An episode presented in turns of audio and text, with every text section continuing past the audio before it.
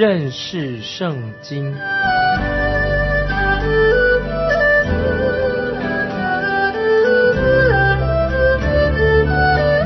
认识上帝的话，把上帝的话带到全世界。本节目是由认识圣经机构和环球广播电台联合制作，欢迎收听。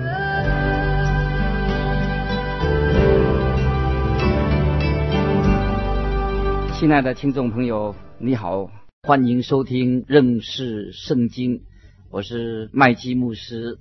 现在我们要看民数记旧约民数记十六章四到七节。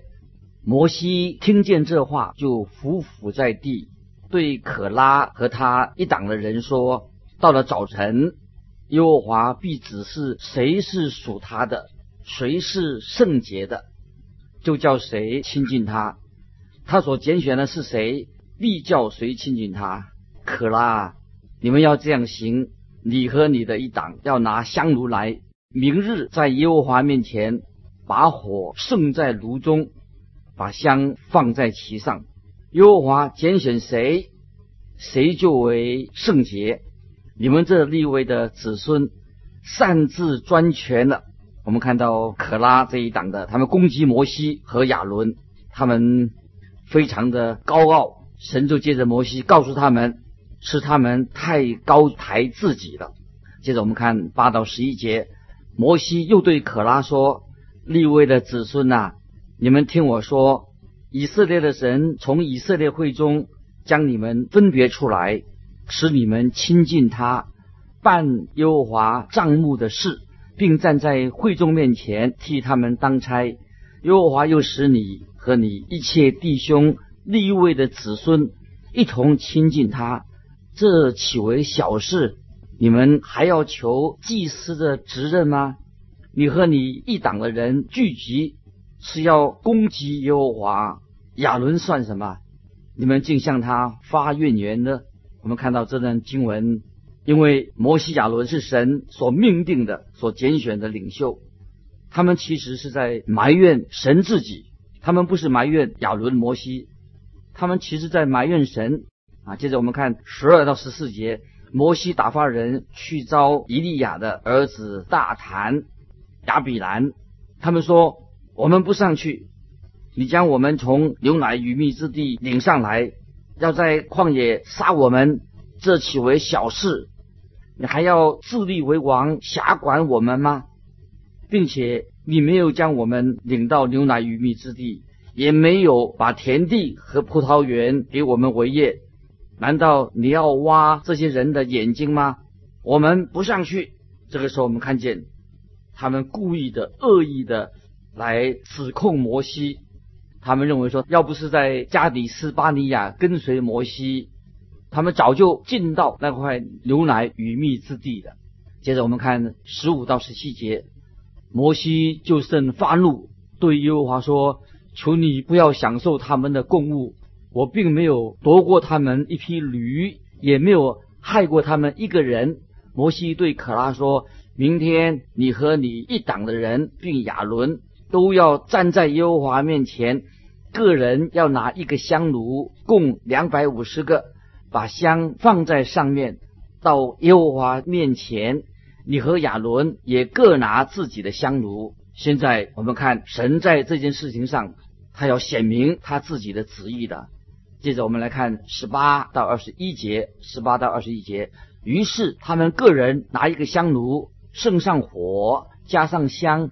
同摩西亚伦站在会幕门前，可拉招聚全会众到会幕门前，要攻击摩西亚伦。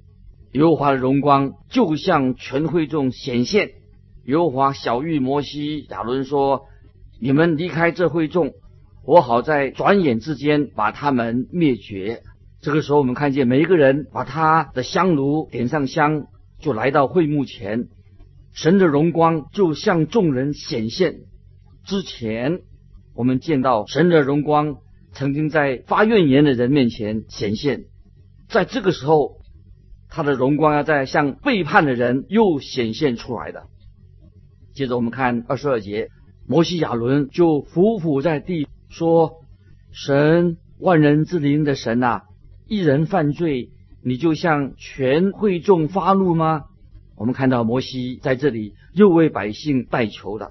我们来看二十三到三十节，耶和华小玉摩西说：“你吩咐会众说，你们离开可拉、大坛、亚比兰帐篷的四围。”摩西起来往大丹、亚比兰那里去，以色列的长老也随着他去。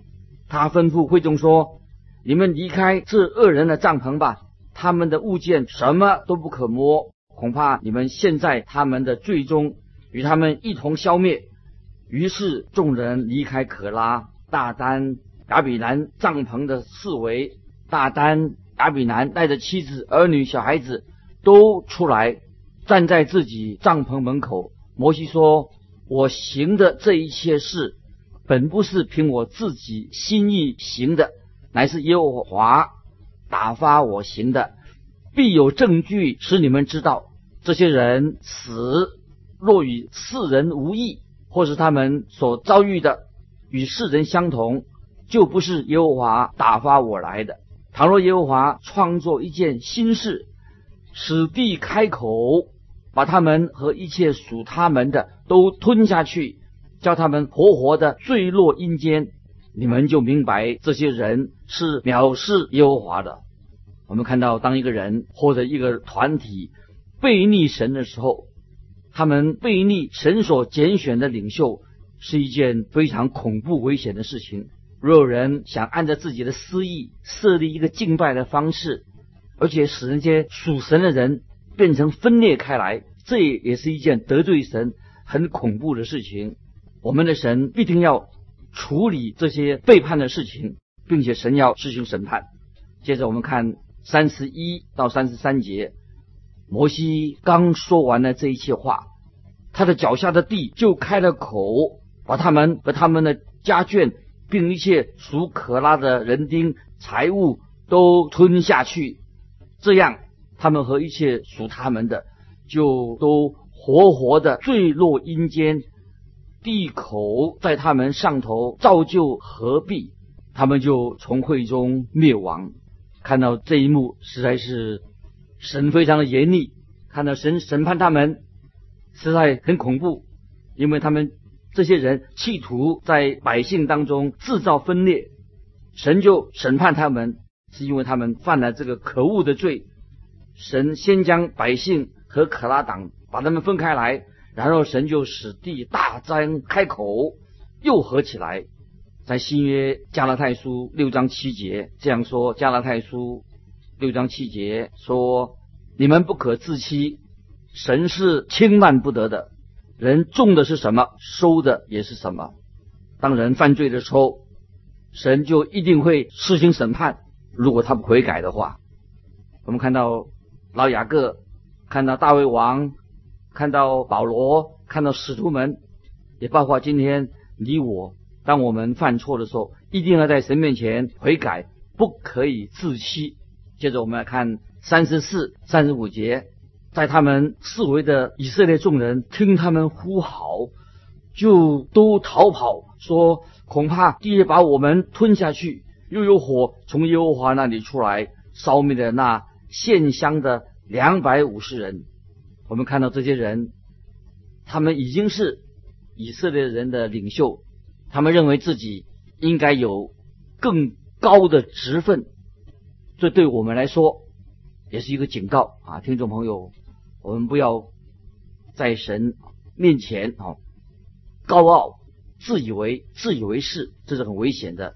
很多人啊都拥拥有很好的恩赐，可以服侍神，为的是要他们在神面前要学习谦卑的来服侍神。如果有人他觉得哦，他有这样的恩赐的，他以为他自己应该去领导教会。这个要小心啊！这个小心。你还记得在新约有一个有缝纫做衣服恩赐的一位姐妹多加吗？她这个恩赐对初代的教会是非常重要的。因此，神就借着使徒彼得让多加从死里复活。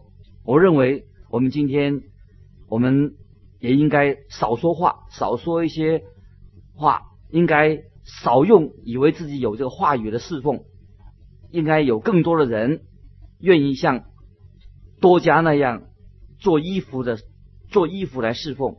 教会需要更多谦卑顺服神的人，而且愿意做那些看起来好像很卑微的事情。其实每一种恩赐在神的眼光都是很重要的。凡在教会里面散布嫉妒或者背叛神的人，神必定要审判。所以我们要啊很小心谨慎来啊过我们基督徒的生活。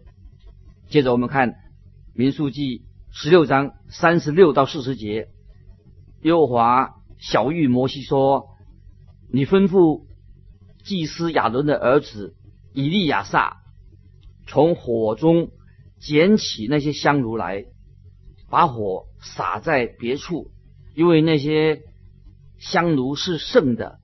把那些犯罪自害己命的人的香炉，叫人锤成片子，用以包坛。”那些香炉本是他们在耶和华面前献过的，所以是圣的，并且可以给以色列人做记号。于是祭司以利亚撒就将被烧之人所献的铜香炉拿来，人就锤出来，用以包坛，给以色列人做纪念。使亚伦后裔之外的人不得进前来，在耶和华面前烧香，免得。他遭可拉和他一党所招的，这乃是照耶和华借着摩西所吩咐的。这段经文，神就很清楚的吩咐摩西，要把叛党的香炉锤成片子，用来包坛。这是为了给以色列百姓做一个记号。除了祭司亚伦的后裔以外，其他的人不得进到。耶和华面前烧香。接着我们来看四十一、四十二节。第二天，以色列全会众都向摩西、亚伦发怨言说：“你们杀了耶和华的百姓。”会众聚集攻击摩西、亚伦的时候，向会幕观看，不料有云彩遮盖的耶和华的荣光显现。第二天。我们看到全会众，他们居然策划了一夜之后，他们要控诉摩西亚伦犯了谋杀叛党的罪。摩西和亚伦根本就没有这样做，而是神他在执行审判。这里听众朋友你要注意，在他们发怨言之后，神的荣光又出现了。我们看到神。要审判这一群发怨言的人，这些人他们是要指控人。我们看到这些被指控的摩西亚伦啊，他们是正在站在百姓和神之间，他们做什么呢？他们就恳求神不要审判这些人。接着我们看四十四到五十节，耶和华吩咐摩西说：“你们离开这会众。”我好在转眼之间把他们灭绝，他们二人就匍匐于地。摩西对亚伦说：“拿你的香炉，把坛上的火盛在其中，又加上香，快快带到会众那里，为他们赎罪，因为有愤怒从耶和华那里出来，瘟疫已经发作了。”亚伦照着摩西所说的拿来，跑到会中，不料瘟疫在百姓中已经发作了。他就加上香为百姓赎罪。他站在活人死人中间，瘟疫就止住了。除了因可拉事情死的人以外，遭瘟疫死的共有。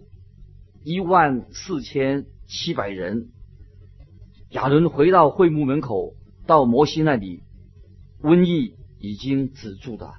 这个他们所反对的敌人，包括亚伦跟摩西，我们看到却是要拯救他们的人。他就站在百姓和神中间代求。同样的，我们想到我们的主耶稣基督，他被人钉在十字架上，这一位也是拯救我们脱离罪恶的耶稣基督，他也是站在神和罪人的中间。我们感谢神，我们有这位啊耶稣基督做我们的救主。亲爱的听众朋友，盼望我们啊今天看到这段经文的时候。我们知道主耶稣的职分也是站在神跟罪人之间做我们的救主。现在我们看到神已经确立了亚伦大祭司的职分，神要让祭司这个制度借着复活的见证可以把它建立起来。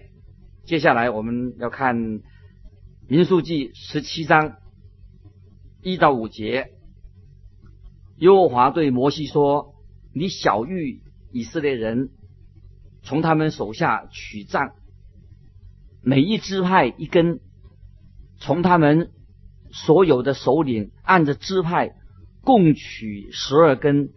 你要将个人的名字写在个人的账上，并要将亚伦的名字写在立位的账上，因为各族长必有一根杖。你要把这些杖存在。会幕内法柜前，就是我与你们相会之处。后来我所拣选的那人，他的杖必发芽，这样我使以色列人向你们发的怨言止息，不再达到我耳中。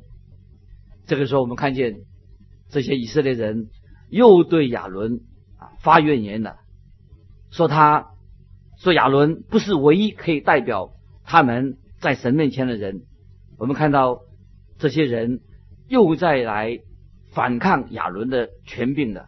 接着我们来看第六、第七节。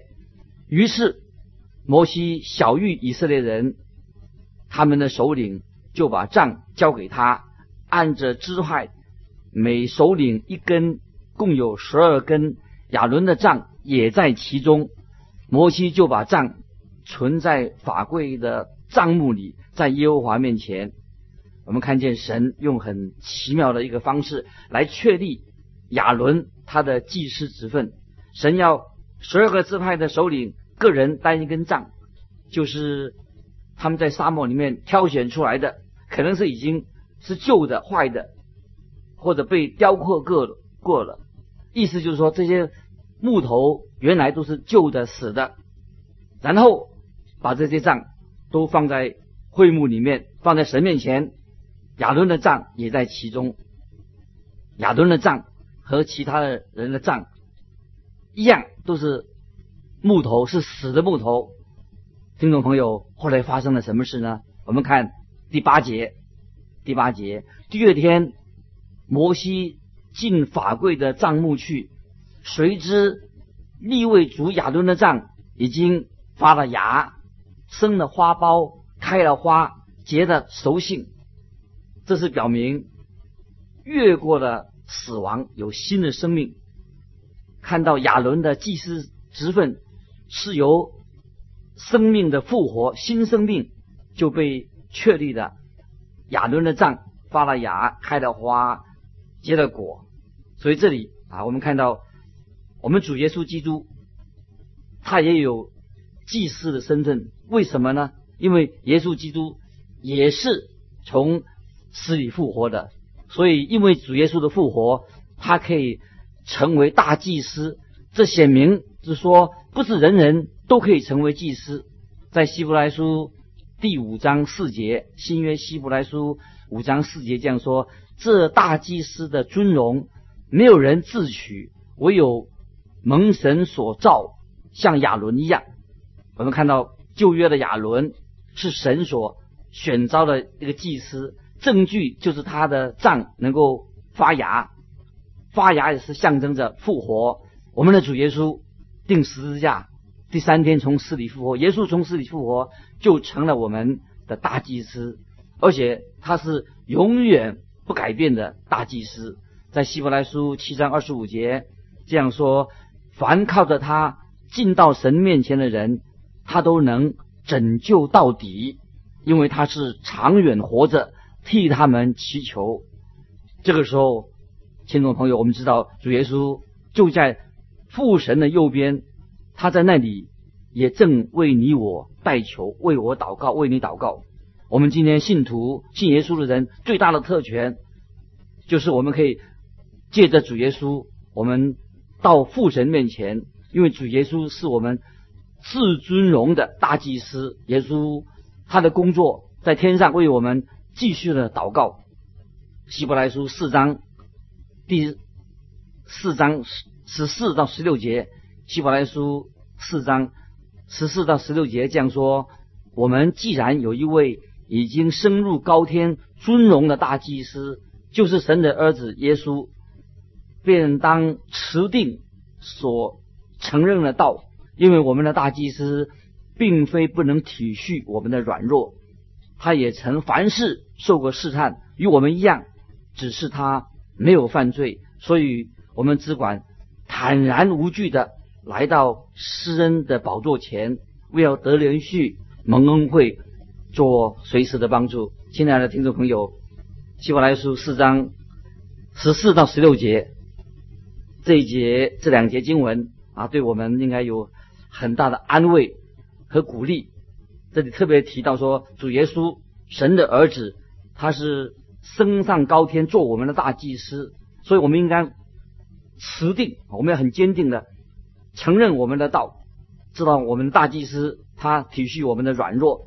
也知道我们的难处，那么我们应该每个人可以坦然无惧的，我不要害怕，我们就坦然无惧的来到神的恩典的宝座前前面，为了得他的连续，要得到他的恩惠，要求主耶稣做我们随时的帮助。亲爱的听众朋友，不晓得你有没有需要神的怜悯？我想你一定需要神的怜悯，我也非常需要。你需要神的帮助吗？当然，我们需要神的帮助。当我们有困难的时候，我们也可以来到这位大祭司主耶稣面前。也许听众朋友，你会觉得你很孤单吗？或者我们生活、生命没有目标，非常无聊，也不知道人生的方向在哪里。亲爱的听众朋友，你就可以来到耶稣基督面前，求他帮助你，指示你，要你告诉你你该如何行。我们有这一位大祭司。从死里复活，升天坐在神右边这位大祭司，他正在等待我们每一位。今天听众朋友，在你的生命当中，你会不会觉得有时很寂寞？有时我也自己觉得很寂寞。感谢神有这位大祭司的同在，我们可以就来到这位啊大祭司的面前。听众朋友，我再问你说，你有没有遭逢在你生命上遇到很多失败、很多的挫折？有时真是。走投无路，听众朋友，你可以来到这位大祭司主耶稣的面前。也许现在你正落在诱惑当中，你在挣扎当中，你没有办法胜过你的罪。我们该怎么办呢？当然，我们可以就可以来到这位大祭司耶稣基督的面前。你的生命常有挫折吗？有失败吗？当你需要智慧的时候，当你。面临十字路口何去何从的时候，你需要做一个正确的决定吗？怎么办？怎么来处理？听众朋友，我认为你我都可以来到耶稣面前，来到这位大祭司的面前。当你的生命有了很多的挫折，心里很多的忧伤，我们我们要该怎么办？我们可以来到这位大祭司主耶稣的面前，可以从他那里得到。他的安慰，因为我们这位至尊至荣的大祭司，他已经从死里复活，他已经升到天上去，而且他仍然在天上为我们这些罪人蒙恩的罪人，他为我们代求，这是我们何等有福，何等有福！最后，我们就看民数记十七章九到十节，民数记十七章九到十节。摩西就把所有的账从耶和华面前拿出来，给以色列众人看。他们看见了，各首领就把自己的账拿去。耶和华吩咐摩西说：“把亚伦的杖还放在法柜前，给这些背叛之子留作记号，这样你就使他们向我发的怨言止息，免得他们死亡。啊，这是九节到十节，看见亚伦的杖发了芽，开了花，结了熟的杏，要留下来做见证，做一个记号。那么这根杖是放在约柜里面的三种圣器之一，在希伯来书第九章四节这样说：有金香炉，有包金的约柜，约柜有圣马拿的金冠和亚伦发过芽的杖，并两块法板。这个法板上面就是十诫。那么这是我们看见啊，今天特别要强调亚伦他确立了他祭司的职分。今天我们就分享到这里，欢迎听众朋友来信寄到环球电台认识圣经麦基牧师说，愿神祝福你，我们下次再见。